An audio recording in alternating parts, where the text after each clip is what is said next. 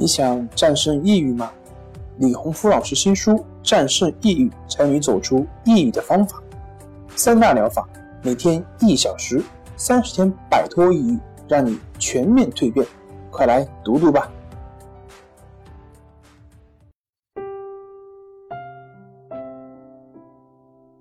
心情不好，我们聊聊吧。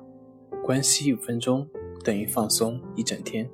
大家好，我是心理咨询师杨辉。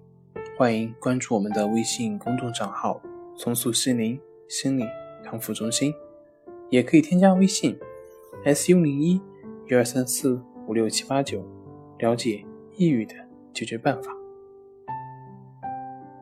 今天要分享的作品是：又一个明星自杀，抑郁症不是你想的那样。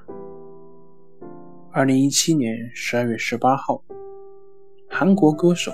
金钟铉因为抑郁症在首尔某公寓烧炭自杀，年仅二十七岁。就这样，一位明星因为抑郁症而自杀了。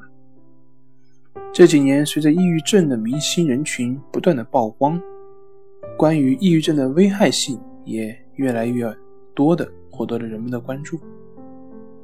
据一项调查显示，抑郁症已成为世界上最主要的生活困扰之一。它的危害性仅次于妇女产期疾病、脑血管疾病、下呼吸道感染、艾滋病。在自杀的人群中，抑郁症患者的自杀可能性是非抑郁症患者的三十倍。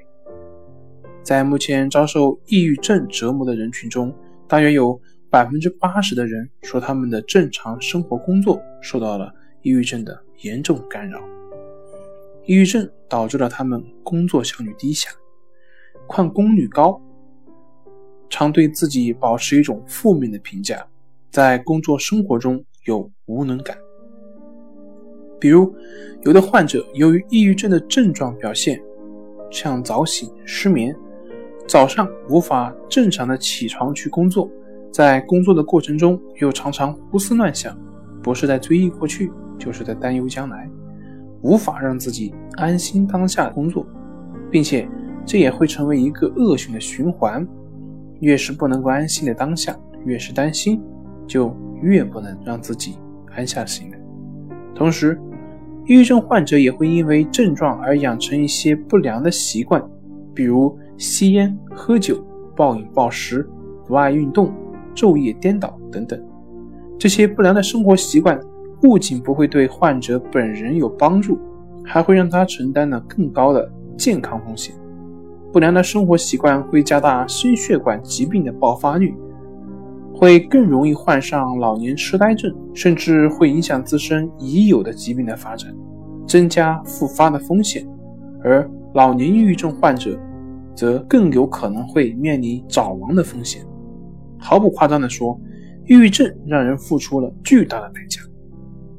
在信息如此发达的今天，我们应该提高对抑郁症的防范意识，增强心理健康事业的普及。出现抑郁症症状的时候，及时的接受帮助，积极的配合治疗。